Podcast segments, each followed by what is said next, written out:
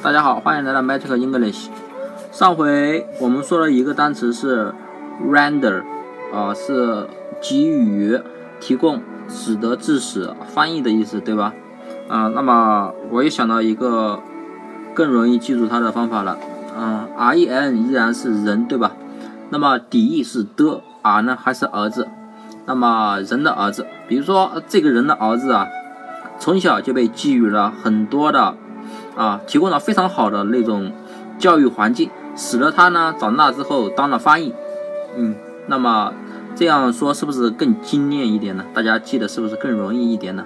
那么我再重复一遍，这个人的儿子啊，从小就被给予提供了很好的学习环境，致使呢，致使使得他以后当了翻译。所以 render 这三个三个意思，使得、致使、给予、提供、翻译这三个单词，这。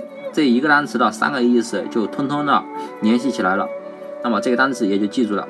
那么今天我们学的单词是 broad，b r o a d，到在国外在传播在流传，对吧？a b 呢，我们之前定过妆了，是阿伯。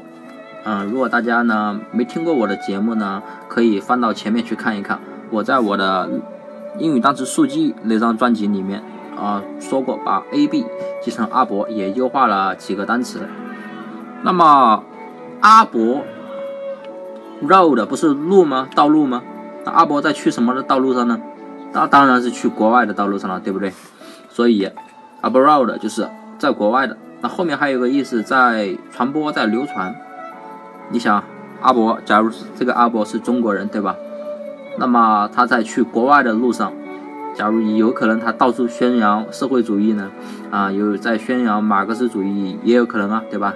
所以他一边在路上一边在宣扬，所以阿 abroad 就是阿伯在路上，在去哪里的路上呢？当然是去去国外的路上，在国外的路上传播马克思主义，对吧？所以 abroad 就是到在国外在传播在流传的意思了。那么今天的单词就记到这里，大家记住了吗？